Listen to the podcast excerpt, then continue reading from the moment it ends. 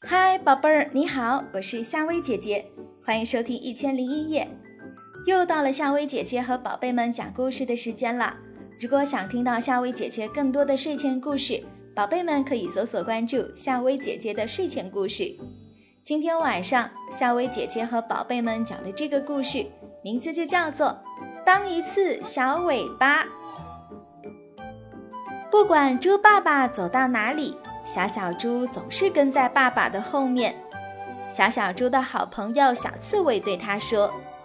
小小猪，你老是跟在你爸爸后面，你是你爸爸的小尾巴。小小猪说：“我才不是爸爸的小尾巴。”小刺猬好奇地问：“那你是什么呢？”小小猪说：“你来当我们的小尾巴，你就知道了。”小刺猬笑着说：“好，我就来当一次你们的小尾巴吧。”猪爸爸走进院子里，拿起了扫帚，开始扫地。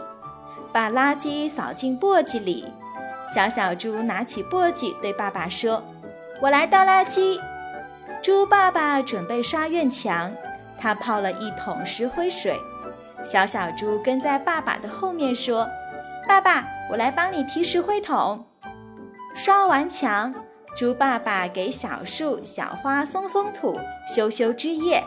小小猪跟在爸爸后面，也轻手轻脚地给小树、小花松土、浇水、捉虫子。猪爸爸干完活，小小猪赶紧搬来一把椅子给爸爸坐，还给爸爸泡了一杯热气腾腾的茶。猪爸爸喝着香香的茶，说：“小小猪啊，真是我的好帮手。”这时，跟在后面的小刺猬乐了。